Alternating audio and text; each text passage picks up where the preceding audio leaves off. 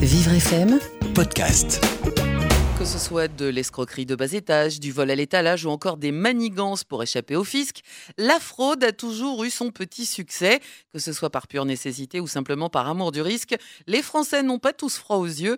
Place aux aveux avec une petite escapade dans la capitale. Vous, dans votre vie, est-ce que vous avez déjà fraudé Ah non, jamais de la vie. C'est pas ma mentalité, jeune homme. J'ai le physique de l'emploi.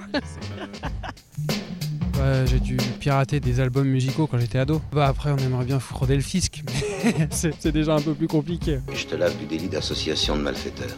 Mais ils te recolleront sur le paletot la charge de fraude fiscale. Et là, ils te coinceront. Ça sent la fraude fiscale à plein nez, je m'en fous. Bah, des petites choses, hein, de, de l'alimentaire, des, des trucs comme ça, pas plus. Non, parce que j'ai la chance de pas avoir à le faire. Euh, vu que je viens à peine de commencer la vie active, non, pas encore. Bah, rien du tout. Moi je suis un honnête citoyen. J'ai fraudé le métro, euh, j'ai fraudé euh, le train, tout ce qui est transport. J'ai piqué quelques bonbons euh, quand j'étais petite fille euh, en sortant de l'école. Saloperie, euh, je te foutrais tout ça en prison, moi. Parfaitement, pas de pitié, allez en prison.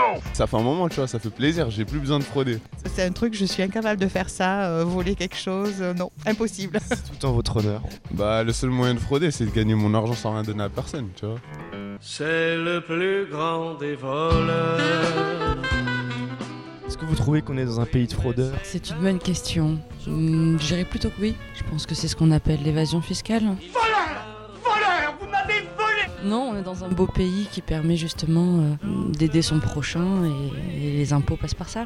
Oui, mais c'est un gentleman. Euh, L'exemple vient de Rango, tout simplement. Je crois qu'il y a un monsieur très connu euh, qui est en prison en ce moment. Bah, c'est bien, c'est- il était temps que les têtes tombent. Monsieur Balkany.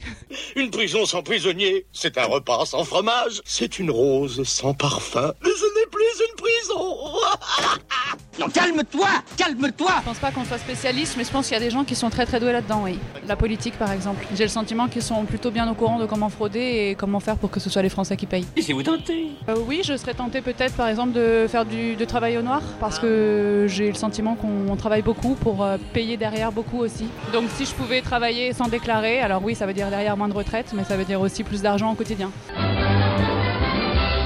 Même si ce n'est pas toujours facile de subvenir à ses besoins, ne cédez pas à la tentation de frauder pour subvenir à vos désirs. Pas bien. Car à force d'avoir les yeux plus gros que le ventre, on finit par collecter des amendes plus grosses que le vol. Un reportage signé Billy Ferrante à retrouver bien évidemment en podcast sur vivrefm.com. Vivre FM, Podcast.